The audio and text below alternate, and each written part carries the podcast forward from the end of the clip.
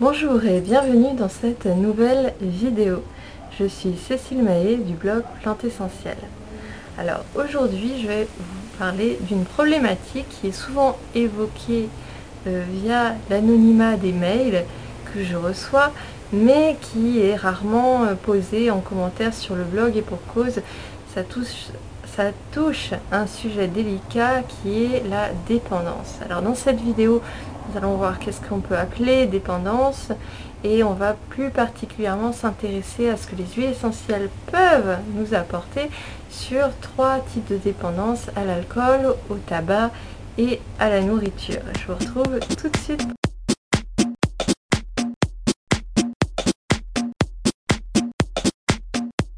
Alors, la dépendance, en fait, on parle de dépendance quand on a atteint un certain seuil, hein, selon euh, ce qu'on considère euh, l'alcool, le tabac, la nourriture.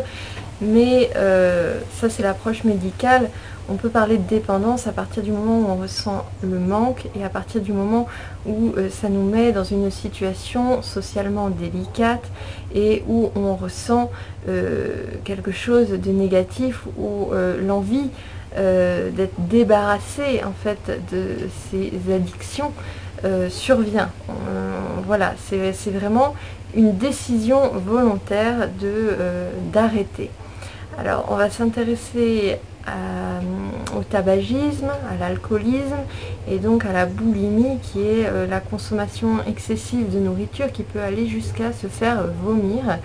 Et donc ces, toutes ces dépendances, toutes ces addictions en fait ont un point commun, c'est qu'elles n'apparaissent pas par hasard, elles sont bien euh, reliées en fait à des, à des manques, à des besoins qui sont comblés en fait par cette consommation qui devient à un moment donné excessive.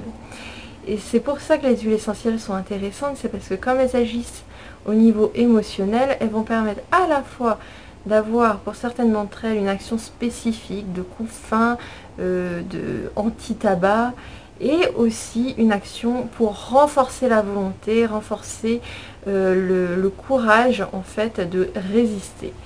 Et j'insiste là-dessus, c'est évidemment euh, ça qu'on va rechercher, mais du coup ça nécessite une, une décision, une action consciente. C'est pas oh tiens aujourd'hui si. Non, c'est une décision qui marque le départ de euh, cette prise de conscience.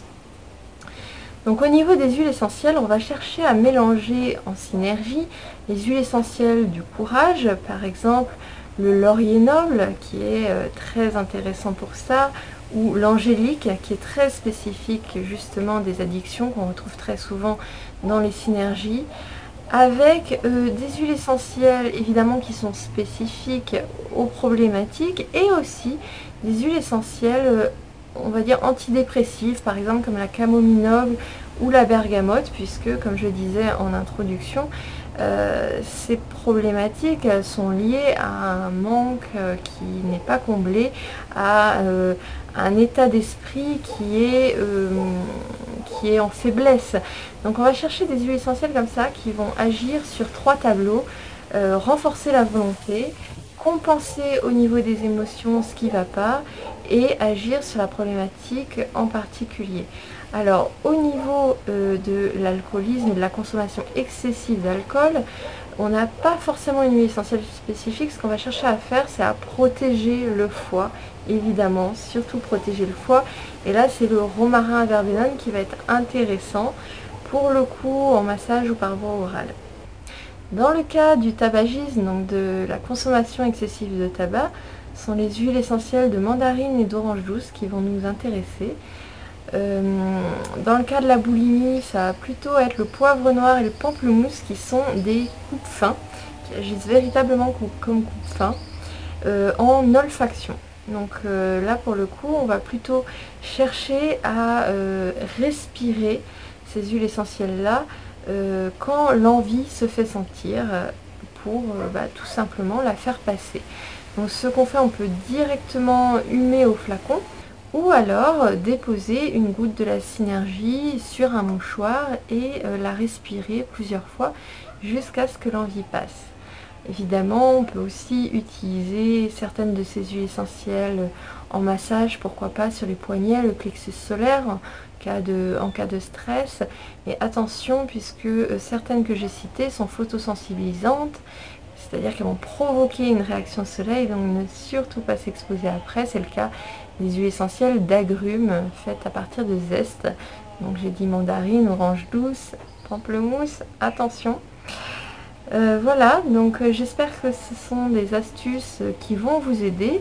Si vous aussi vous avez des recettes que vous euh, voulez partager et qui ont fonctionné pour vous, n'hésitez pas à les donner juste en dessous de la vidéo.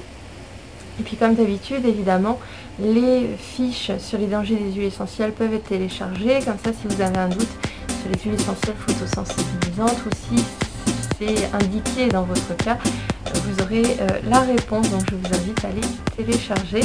Et je vous dis à bientôt pour une très nouvelle vidéo.